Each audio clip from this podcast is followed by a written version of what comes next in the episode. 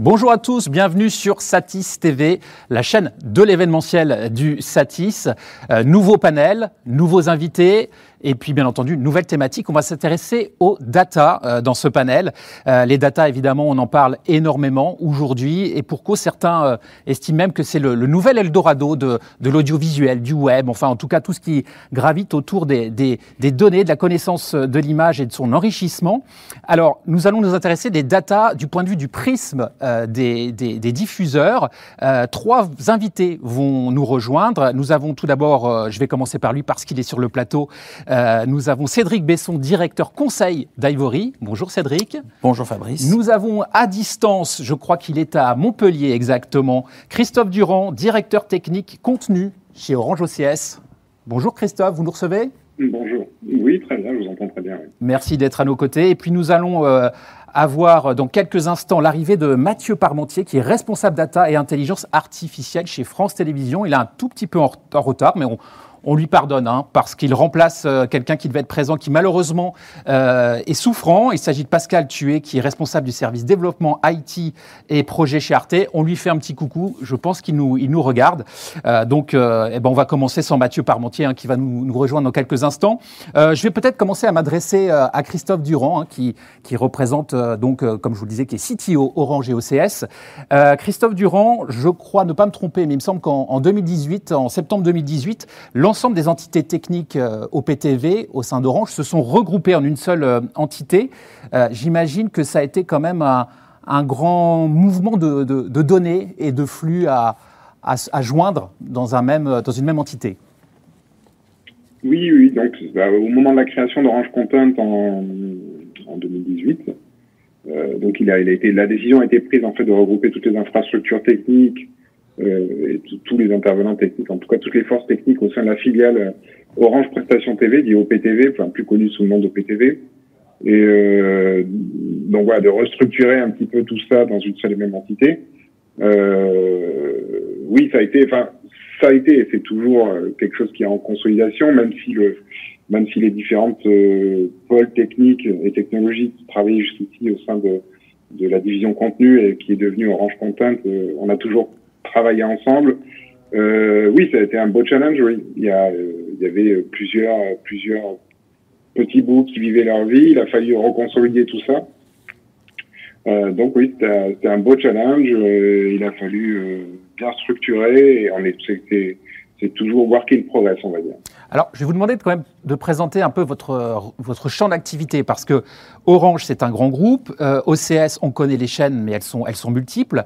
Euh, et puis, si on regarde un petit peu vos offres, vous allez développer, mais j'ai le sentiment que vous avez donc de, une offre premium, comme euh, OCS, par exemple, et puis vous allez jusqu'à un, niveau de presque régional, hein, même dans certains pays d'Afrique. Donc, une étendue de, de, de projets et de, de façons de gérer et de travailler, j'imagine.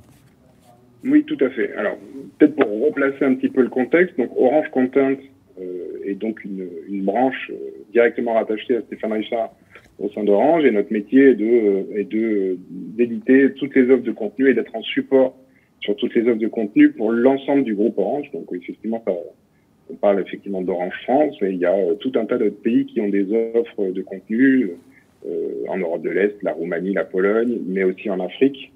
Euh, avec euh, la Côte d'Ivoire, le Sénégal, la République démocratique du Congo euh, et d'autres à venir. Donc, on a cette spécificité, nous, au sein d'Orange Content, de, et plus particulièrement dans la branche technique, de devoir gérer effectivement des, des offres très premium, puisqu'on va, on va travailler dans la même journée sur le dernier, le dernier titre HBO qui va nous arriver direct des US et pour lequel on va avoir quelques heures euh, pour les mettre en, en, en ligne ou en, live sur sur les chaînes OCS, une grosse sortie euh, VOD sur sur la TV d'Orange. Et en même temps une, on va aussi c'est toute la subtilité de notre notre travail c'est qu'on va recevoir euh, depuis la Côte d'Ivoire une petite production euh, locale euh, et que l'on va traiter de la même manière de la même manière en tout cas avec la même attention, peut-être pas les mêmes moyens, et c'est là un petit peu toute la subtilité du truc, c'est que euh, voilà, pour nous chaque client est un client unique et on doit adapter euh, nos manières de travailler euh, à ses attentes, euh, à ses coûts, à sa structure de coûts. Donc effectivement, voilà, on, donc on, fait vraiment le grand écart, voilà, entre une énorme production HBO comme l'année dernière avec la, la, la, final seasons de Game of Thrones, où, voilà, c'est un événement mondial puisqu'on était en, en, diffusion simultanée avec les US et une petite production ivoirienne, petite, il n'y a pas de aucun, aucun jugement, mais voilà, avec des, des moyens qui sont beaucoup plus restreints euh, et euh, une industrie qui est, qui est encore naissante et très localisée. Alors je vais m'adresser, et je vais, je vais, revenir vers vous bien sûr juste après, euh, Christophe. Euh, Cédric Besson, nous on va parler davantage de l'exploitation, peut-être du broadcast hein, dans le domaine de, de, la data, mais euh, j'ai envie de dire un peu la, la même analyse en fait qu'avec Christophe, c'est-à-dire que vous avez des clients très variés, très différents. Quels sont d'ailleurs vos registres d'activité? Qui sont vos clients? Euh, alors, Ivory, on est une société de services spécialisée dans les métiers de l'audiovisuel et on a, on va dire, un, axe de travail qui est tout ce qui est la transformation numérique des entreprises du secteur et notamment comment les accompagner sur le plan stratégique ou opérationnel euh, dans euh, l'amélioration de leurs opérations. Donc pour ça, on a deux, deux activités. On représente des marques de technologie sur le marché français qui, qui amènent une partie de la réponse et une deuxième activité dont je m'occupe, qui est la partie conseil, où là, on va vraiment s'intéresser aux problématiques de notre client, d'un acteur du broadcast, ça peut être aussi des opérateurs télécoms dans la distribution, on a aussi beaucoup de producteurs euh, ou d'ayants droit, et on va partir de leurs problématiques métiers pour les aider, euh, alors soit euh, à se transformer, hein, parce que c'est pas nous qui allons le faire à leur place, ou trouver des solutions, des axes de travail pour qu'ils voilà, ils continuent de, de, grandir ou en tout cas de s'améliorer dans, dans, un environnement qui bouge très vite et très fort. Et là, j'imagine, un petit peu à l'instar de ce que vient de dire Christophe, vous avez probablement des gros clients, des, chaînes de télévision, et puis des, des plus petits euh, intervenants, on va dire. Alors, on a soit des gros clients, et en général, on va travailler souvent sur une équipe ou une problématique euh, euh, métier. Notamment Orange fait partie, euh, on a la chance d'avoir Orange parmi nos clients, mais on ne va pas traiter l'ensemble des problématiques d'Orange, où on va effectivement avoir des petits acteurs qui vont avoir souvent des enjeux un petit peu plus structurels. Et voilà, nous, on s'adapte évidemment au, à, la dimension du projet et à la dimension de, l'enjeu. Donc on, on, refuse personne. Et euh, c'est vrai que, un peu comme Christophe, on est des fois obligé de, faire le grand écart entre des grosses productions ou des gros chantiers, et puis des fois des, voilà, des plus petites problématiques, mais qu'on ne peut pas ignorer aujourd'hui, parce que ces petites problématiques peut vite devenir demain euh, bah, une activité pérenne, euh, soit en grossissant, soit parce que euh, à partir du moment où on développe un savoir-faire, on va capitaliser dessus, et puis bon, on, va, on, va, on va attirer une série de projets qui vont venir. Donc, on peut pas aujourd'hui se permettre de, refuser quelque chose euh, au titre de c'est trop petit. Donc voilà, nous on s'adapte un peu à, cette, à cet esprit de nos clients. Christophe, il y a une problématique à mon avis qui est euh, importante dans votre champ d'activité. Aujourd'hui, comment on travaille les métadonnées du neuf pour qu'elles soient, on va dire, euh, multi-offres au sein d'Orange euh, Orange, c'est un grand groupe, plusieurs diffuseurs, plusieurs réseaux, avec parfois des contenus communs.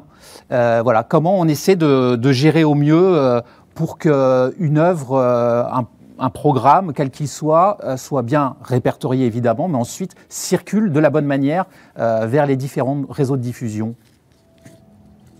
alors ça, c'est euh, les métadonnées autour de l'œuvre, c'est une problématique qui est euh, qui est euh, qui est clé hein, pour nous, sachant qu'on a une, même œuvre peut être exploitée sur différentes offres, hein, comme vous l'avez dit, puisque c'est un petit peu le, le principe d'Orange Content de centraliser. Il y a y a plusieurs niveaux pour traiter ça. Il y a, a d'une part la problématique de la pérennité de la métadonnée tout au long de de sa chaîne de distribution, hein, qui peut être euh, euh, plus ou moins maîtrisée, alors, particulièrement pour OCS, euh, puisque OCS est à la fois en autodistribution et à la fois distribué chez des, des, partenaires comme Canal+, SFR ou d'autres d'autres providers Internet. donc il faut arriver à avoir une maîtrise de cette métadonnée tout au long euh, tout au long de la chaîne de distribution, hein, ce qui est si on prend le cas, par exemple, le cas typique, euh, une métadonnée, ça peut être une métadonnée temporelle comme le début du générique de fin pour activer euh, euh, le bouton skip générique sur sur votre décodeur. bah ça c'est voilà, c'est une métadonnée qu'il faut qu'il faut conserver dans plusieurs systèmes d'information puisqu'elle va passer de de l'outil de vérification, puis du trafic système, puis d'un premier système euh, de distribution des données, le conserver jusqu'à chez Canal+, si on prend Canal+, euh, qui doit le porter sur ses systèmes, etc. Donc euh, voilà. Euh, donc il y a une conservation de données, il y a une gestion de clés uniques aussi qui est importante, puisque les, les, clés uniques peuvent être peuvent être différentes. Alors c'est marrant parce qu'on a des multi-clés uniques selon nos nos, nos partenaires. Euh, et donc voilà, après il y a donc on le stocke à différents étages.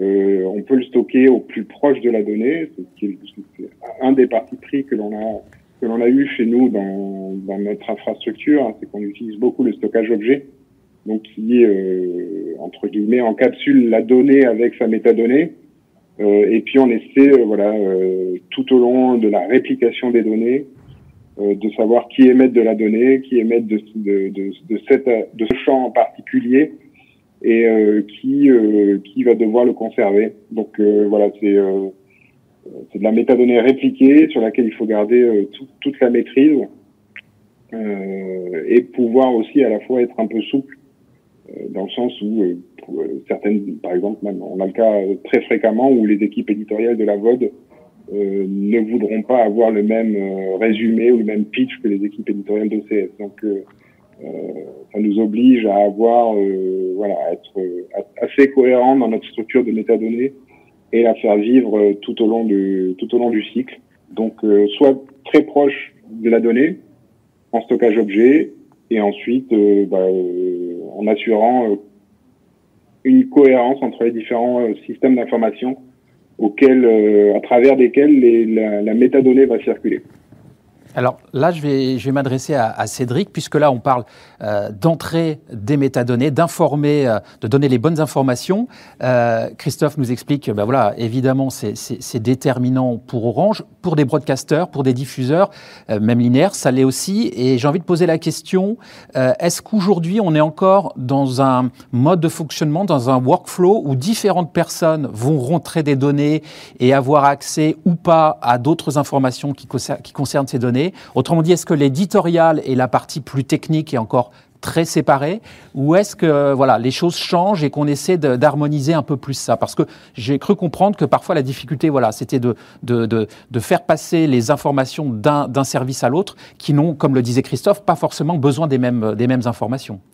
Alors nous, comment enfin, quelle problématique on voit arriver, c'est que euh, souvent, voilà, c'est les, multi-écrans, les multi-exploitations qui vont, euh, au sein d'une même équipe, euh, on va dire, révéler justement des habitudes de travail ou des besoins différents en texte. Nous, l'approche qu'on a à Ivory sur la gestion de la donnée, c'est que la donnée, elle est intrinsèque, elle est quand même très liée à la fois donc à, un média, mais elle est très liée à un métier, à une tâche, à une voilà. en gros, si on, on prend des maillons d'un workflow, c'est il y a des informations qui arrivent, il y a une action une transformation qui va être faite ou une action qui va être, une prise de décision qui va être faite et, des, et, d'autres informations vont, vont, en sortir. Donc c'est vrai qu'il ne faut pas prendre forcément la, question des, de la gestion des données comme un tout. Il faut vraiment s'intéresser à, l'objectif et à la tâche qu'on veut, qu'on, veut accomplir. Et donc par rapport à ça, c'est, extrêmement important de, bien traiter les deux. Souvent, nous, ce qu'on va avoir, on va avoir des clients vont venir nous voir parce que soit ils sont submergés par un volume de données à traiter, soit parce que ça va être mal géré ou mal traité dans le sens où bah, l'action est menée, mais euh, comme on n'a pas forcément anticipé la bonne prise en charge des données, c'est presque l'humain qui euh, va faire le, un peu le passe-plat entre les données. Donc ça, ça peut être une situation qui peut être très mal, euh, mal vécue. Soit on va avoir des pertes de données, où on se retrouve avec plein d'équipes qui travaillent ensemble, on, on le voit souvent, et donc un référent, enfin voilà, un identifiant unique on peut arriver sur des grandes entreprises. Enfin, Christophe le citait, c'est, on l'a vu euh, à plein, plein d'autres occasions, c'est qu'on se retrouve avec 7, 8 identifiants uniques, et par définition, un identifiant unique, s'il est multiplié par 7 ou par 8, il est plus unique que ça. Donc on, on va nous intervenir à un moment où une, c'est une industrie, hein, les médias, à un moment donné où la, chaîne de fabrication est un peu en danger.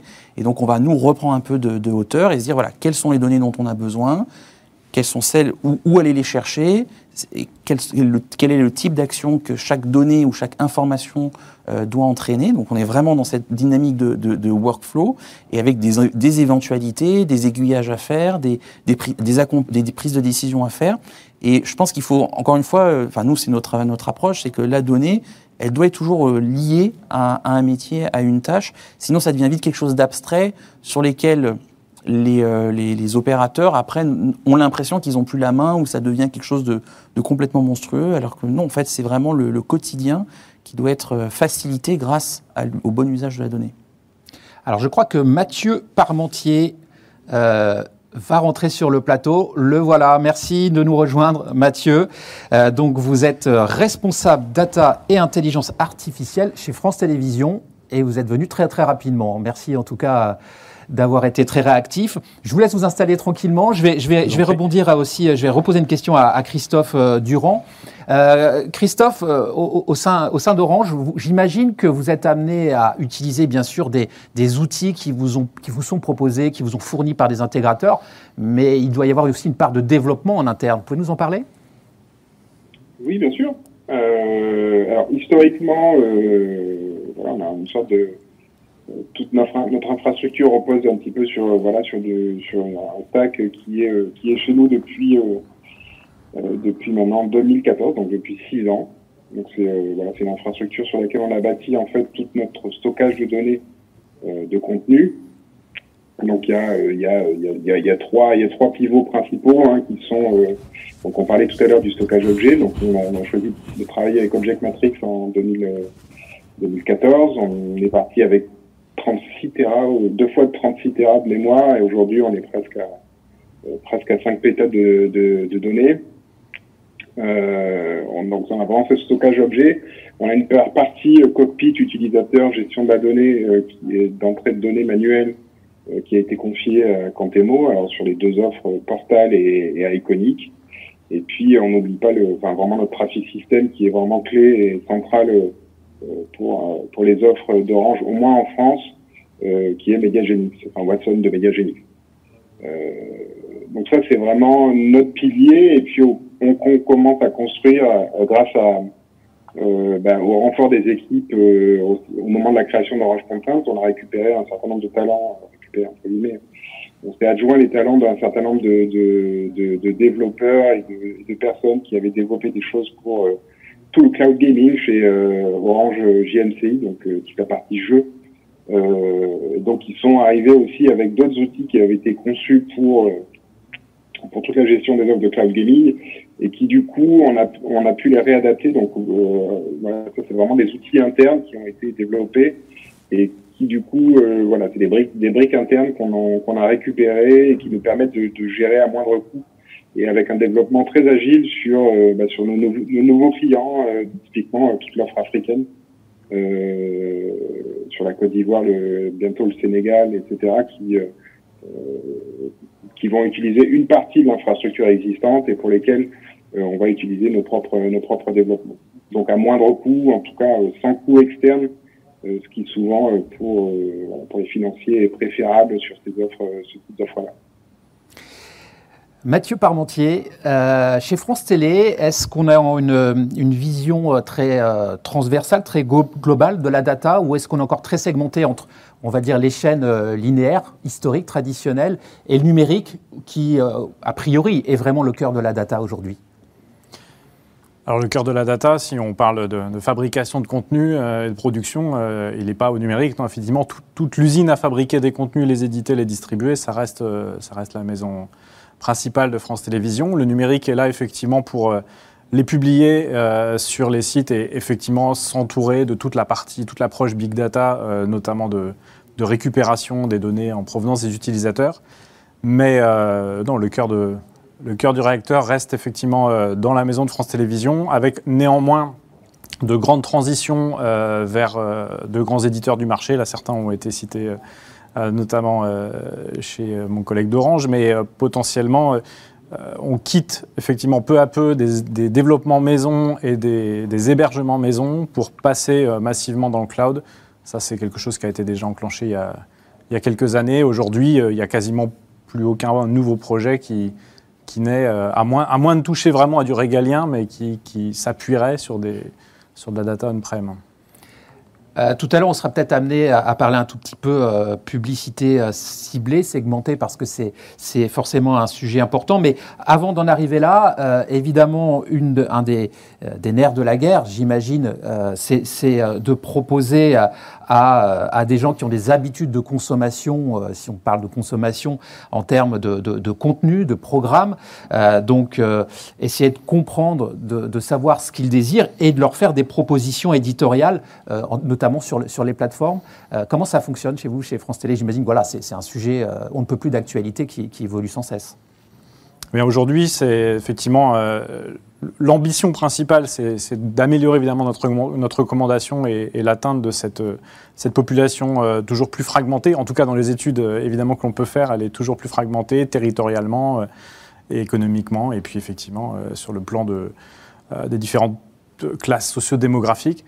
Donc, pour pouvoir répondre à, tous ces besoins, on étudie à la fois qui sont ces, évidemment ces téléspectateurs, qu'ils soient en ligne ou sur le linéaire, mais on a pour cela euh, une politique de login beaucoup plus, douce. On, oblige beaucoup moins les gens à se, loguer pour nous dire qui ils sont sur leurs applications. Donc on étudie aussi en parallèle beaucoup euh, ce qu'ils regardent, puisqu'on sait évidemment euh, ce qu'ils regardent, mais nous on essaie de comprendre de plus en plus, et c'est notamment mon travail principalement, de comprendre exactement tout ce qui compose un programme et qui peut venir expliquer des pics ou des flops d'audience par exemple, et qui peut surtout aider à mieux comprendre quelle cible a apprécié quoi dans un contenu. Donc on a vraiment une étude euh, côté numérique euh, du profil sociodémographique des, des, téléspectateurs, des internautes, et puis une étude approfondie de ce qui se passe à chaque minute d'un programme de l'autre côté.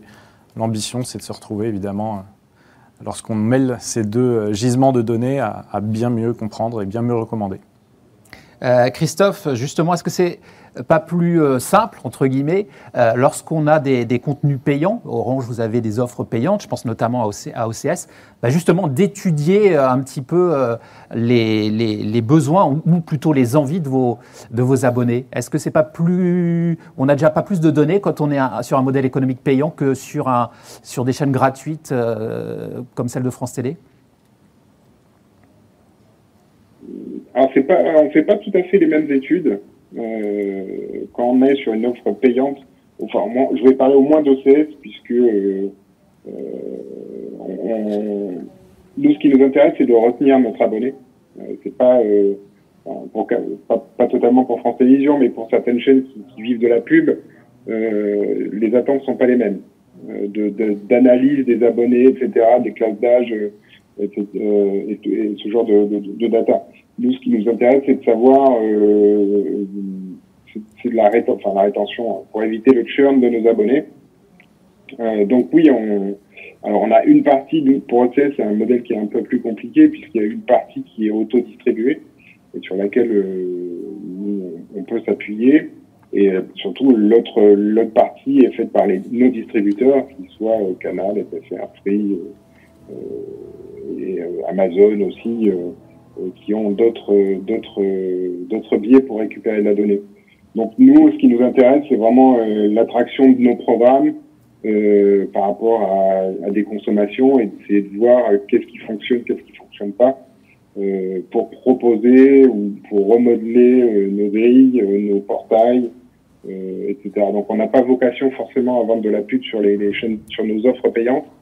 Donc c'est vraiment, euh, c'est vraiment le, le, programme versus sa consommation qui fait vraiment le cœur de nos études.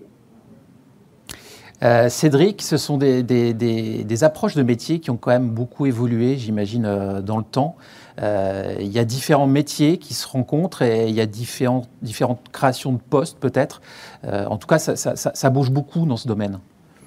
alors oui, il y a beaucoup de métiers qui se créent.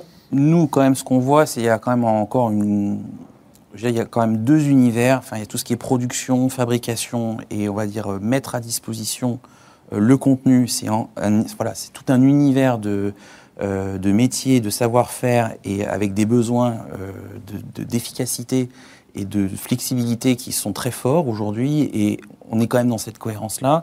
Et après, ce qu'on disait, voilà, comment on monétise, comment on valorise, comment on va chercher soit un client particulier, soit un abonné, soit un annonceur c'est encore, euh, voilà, c'est des équipes qui sont souvent encore un petit peu euh, à côté, avec des besoins de données qui sont souvent aussi euh, plus orientés utilisateurs, consommateurs.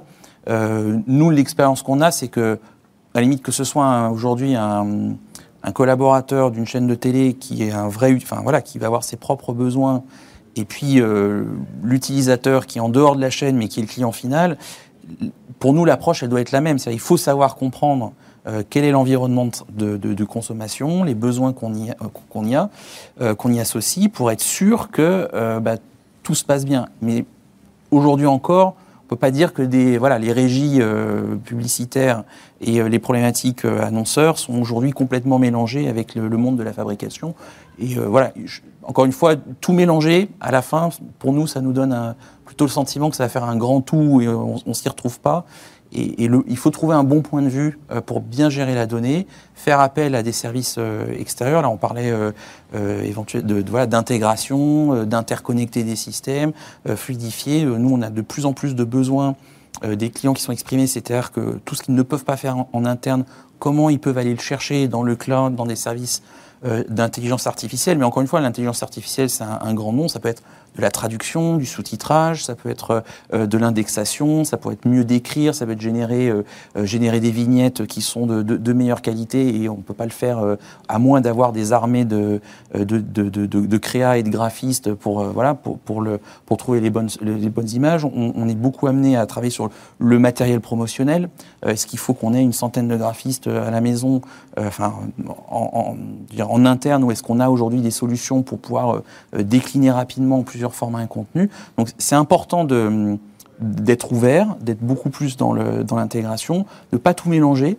Euh, encore une fois, le, on, est, on est quand même sur un métier de l'offre, euh, je trouve, dans l'audiovisuel, et, euh, il, faut, il faut savoir bien proposer ce qu'on sait, qu'on sait faire. Et donc, oui, il y, a des, il, y a des, rapprochements, mais, mais pour l'instant, ce n'est pas les régies qui vont fabriquer, qui vont fabriquer le contenu. Voilà, ça, permet de encore avoir des belles, des belles choses à travailler euh, avec tout le monde. Mais finalement, euh, l'automatisation n'a-t-elle pas ses limites aussi? Parce que euh, la, présence humaine, j'ai le sentiment, pour encore bien renseigner les choses, malgré l'intelligence artificielle, malgré plein de choses, elle est encore omniprésente. Hein, de, mon point de vue, j'ai ce sentiment-là. Bah, alors nous, l'approche qu'on a sur l'automatisation, euh, alors d'abord, c'est un mot qui fait très peur en général à, tout le monde parce qu'on se dit euh, automatisation, euh, on va finir dans un monde de robots où l'humain n'a pas sa place. Nous, l'approche qu'on a sur l'automatisation, c'est plutôt dire voilà, qu'est-ce parfois, quand on regarde, on observe la, façon dont se passent les choses dans le workflow, dans, euh, dans tous les, la chaîne de travail, c'est qu'on se rend compte des fois que des gens font des, choses très auto, ont des tâches très automatisées. Et donc, ce qui va être intéressant de voir, c'est euh, quelle est la valeur ajoutée qu'on a à faire une tâche très automatisée, répétitive. Euh, ça peut être des fois une saisie d'une donnée, hein, d'un d'un système vers un autre. Pour, on fait pas ce plat. On fait ça toute la journée. C'est épuisant pour, pour les gens. Il y a beaucoup de perte de motivation. Et donc, ça va être intéressant d'automatiser, ça veut dire euh, se délester des charges qui sont euh, des, tâches qui, créent une charge peu intéressante et au contraire de permettre un peu euh, à toute enfin, aux gens qui vont travailler de faire des choses plus intéressantes, plus créatives. Ça peut être aussi d'avoir l'impression de reprendre la main sur la décision qu'ils doivent prendre, se redonner du temps, non pas plus avoir le nez dans le guidon, mais au contraire euh, fixer un cap, euh, réfléchir sur des nouveaux sujets. Euh, on parlait de voilà aujourd'hui les nouvelles audiences quand il faut courir après des nouvelles audiences très fragmentées. si on passe son temps à faire des, saisies bêtes manuelles de métadonnées pour pouvoir faire en sorte que le, par exemple le reporting d'audience fonctionne bien, c'est dommage. Il vaut mieux libérer du temps dans la saisie, dans le traitement de la donnée et redonner de la prise de décision et de la créativité aux équipes. Donc l'automatisation, avant de dire est-ce qu'elle a une limite, c'est déjà beaucoup de choses qu'on peut faire avec. Euh, et puis, sur certains aspects, ben oui, on pourra pas, euh, on pourra pas complètement. Euh, enfin, aujourd'hui, on voit mal comment on va complètement créer une chaîne automatisée sans humain parce que ben, voilà, il y a, y a la petite part de magie dans l'audiovisuel qui est l'innovation, la créativité, la poésie. Bon ben, c'est avant de dire que l'intelligence artificielle va s'en servir ou va nous le proposer, il y a beaucoup de choses qu'elle peut faire avant. Mathieu, pareil, j'imagine. Complètement d'accord. Euh, effectivement, si on si on automatise certaines tâches et qu'on le fait évidemment dans, dans le dos des métiers, mais il n'y a même pas, même pas d'histoire. C'est complètement euh, certain que le, robot, euh, le robot créé sera, va se planter euh, très rapidement. En plus, l'intelligence artificielle n'apprend qu'à partir des données du passé. Donc le problème, c'est qu'on est dans un matériau média extrêmement mouvant qui réagit à toute l'actualité, etc. Donc l'IA a tout de suite ses limites parce qu'il faut lui, faut lui rappeler ce qui s'est passé hier. Elle l'a pas forcément appris si elle a été entraînée avant-hier. Donc ça, c'est un peu le souci, le souci permanent. Donc ça nous permet d'être assez humble par rapport à ça. Effectivement, embarquer les, métiers, euh, certains sont ravis de se débarrasser de certaines tâches subalternes. D'autres sont attachés à faire un travail beaucoup plus précis que le ferait le robot et peuvent continuer à le faire sur peut-être les 4 ou 5% de médias qui ont une très grande valeur parce qu'il faut les traiter avec encore plus d'égards. Mais euh, il vaut mieux avoir un, effectivement un robot même moyen pour traiter euh, peut-être les, 50% qu'on ne traitait jamais parce que clairement on n'avait pas ni le temps ni les moyens de le faire. Donc ça peut, il peut s'agir de tout un tas de, traitements. Hein. On a parlé effectivement principalement des contenus, euh, des contenus, des supports marketing qui peuvent accompagner les bandes annonces. les vignettes, etc. voilà, tous les médias n'ont pas la même importance et n'ont pas les mêmes, les mêmes petites mains derrière pour, faire un travail d'excellente qualité. Christophe, vous voulez réagir aussi par rapport à cette thématique de, l'automatisation et de ses limites finalement? Bah, je, suis totalement en ligne avec euh, Cédric et Mathieu. Hein. C'est-à-dire que nous, on a, on a introduit euh, l'intelligence artificielle sur une partie, enfin, sur une partie iconographique euh, qui justement était amenée à traiter des centaines de contenus, à recadrer à la main, ce qui était un travail un peu rébarbatif et très très long, très laborieux et etc. Donc on a introduit une, une, dose de d'intelligence artificielle avec euh, avec un partenaire qui s'appelle Ignify et qui justement permet de, de simplifier tout ce travail-là tout en, en, conservant le métier dans la boucle, c'est-à-dire que l'intelligence artificielle, on va lui fournir tous nos visuels pour tous les pour tous nos programmes et il va nous proposer, il va, c'est bien là, à, à, l'équipe iconographique, toutes ces propositions de recadrage, de, de titrage, etc. Et euh, au fin du fin, c'est toujours le métier qui aura le dernier mot et qui va dire non ça ça me va, ça ça me va pas, etc. En fonction de ce qu'ils veulent faire sur sur le programme ou sur une mise en avant, etc. Donc c'est euh, totalement en ligne. Ça automatise tous les tout ce travail technique technique qui est euh, rentrer une, une, image dans Photoshop, de la recadrer euh, dans le format attendu par par le portail, ce qui est long et rébarbatif, et de se concentrer sur le rendu et sur sur le message passer par, par, par l'image au final. Alors aujourd'hui, on assiste évidemment à un développement de la télé connectée, c'est évident. Euh, de plus en plus de, personnes utilisent euh, la voix pour aller chercher un programme. Et mm, je me dis que ça, c'est pas sans incidence sur vos, sur vos euh, métiers, en tout cas pour, les, pour tous ceux qui proposent du contenu. Euh, Mathieu, comment, comment on gère ça, cette nouvelle façon d'aller chercher un programme qui est peut-être plus complexe euh, à gérer pour vous quand il s'agit de voix, parce que j'imagine que euh, si je prends l'exemple d'un programme qui est diffusé sur plusieurs canaux, alors c'est pas forcément euh, souvent le cas, mais ça arrive, je vais prononcer le, titre de du, film ou du contenu que je dois voir. Comment faire en sorte que ce soit bien sur mon réseau à moi que se déclenche, parce que c'est pas une proposition, c'est d'un coup le programme se déclenche, que ce soit bien chez France Télé que ça se déclenche et pas sur une plateforme concurrente, par exemple. C'est la dernière, euh, la dernière invention euh, marketing intermédiaire qui se met en place, effectivement, euh, vendre, des mots-clés, vendre des redirections heureuses vers, les différentes plateformes qui auraient acheté ces mots-clés. donc oui, bah, ça c'est un... C'est un, jeu quasiment qui est dans les mains de, ceux qui ont développé leurs interfaces vocales et, et je pense que voilà, tant mieux si ces interfaces sont, sont performantes euh, pour pouvoir euh, mieux interpréter et notamment passer à, travers tous les faux positifs euh, qui peuvent, qui peuvent exister quand quelqu'un s'exprime et qui ne connaît pas forcément précisément le titre de l'œuvre. nous, on se met en, capacité de comprendre le, maximum de sens possible pour pouvoir répondre avec une requête, enfin répondre à la requête de manière la plus appropriée possible, y compris si la personne se trompe un petit peu dans ce qu'elle recherche, ou au contraire qu'elle ne connaît pas le titre, mais qu'elle recherche à partir d'autres éléments euh, du contenu qu'elle a, qu'elle a envie de voir. Donc, ce qui nous permet potentiellement de maximiser euh, les chances de donner la bonne réponse. d'accéder au contenu choisi. Maintenant, voilà, France Télévisions n'a pas, comme la BBC, sa propre interface vocale. Donc, on est quand même des intermédiaires sur cette affaire. Voilà. D'ailleurs, entre groupes publics européens, vous travaillez ensemble En tout cas, vous, rencontrez vos homologues euh, euh, anglais ou la RAI en Italie ou d'autres pour, échanger à propos de ces sujets oui, oui, l'Union européenne de radio-télé est, vraiment là pour ça. Euh, notre présidente en prend la présidence à partir du, 1er janvier. Donc évidemment, la BBC, malgré le Brexit, a l'air d'être toujours particulièrement partie prenante de cette Union européenne de radio-télé. il n'y a pas que les télés, il y a aussi les radios. il y a une partie quand même un peu euh, on, vient couver les plus petits pays euh, d'Europe qui n'ont pas forcément un service public aussi fort. Vous savez qu'il y a pas mal de pays en, Europe qui n'ont toujours pas de service de replay euh, ou de VOD. Hein. C'est quand même, ça peut paraître fou chez nous, mais ça existe effectivement ailleurs. Donc on a cette, grande entraide qui existe, mais évidemment en matière de recherche et développement, la BBC a 200 personnes, la RAI également. Donc on ne peut que s'appuyer dessus pour tenter d'avoir des réponses de services publics à ces problématiques technologiques. Euh, je voudrais qu'on aborde un tout petit peu la, publicité euh, segmentée. je voulais juste euh, rebondir oui, sur la question. c'est, effectivement, c'est assez intéressant de voir qu'il y a des interfaces vocales. Nous, ces dernières années, quand on a été mobilisé par nos clients pour réfléchir à comment mieux travailler, c'était, ben, on avait de la radio, c'est de la voix, on nous, on nous demande de mettre de l'image dessus. Ça ressemble de plus en plus à la télé.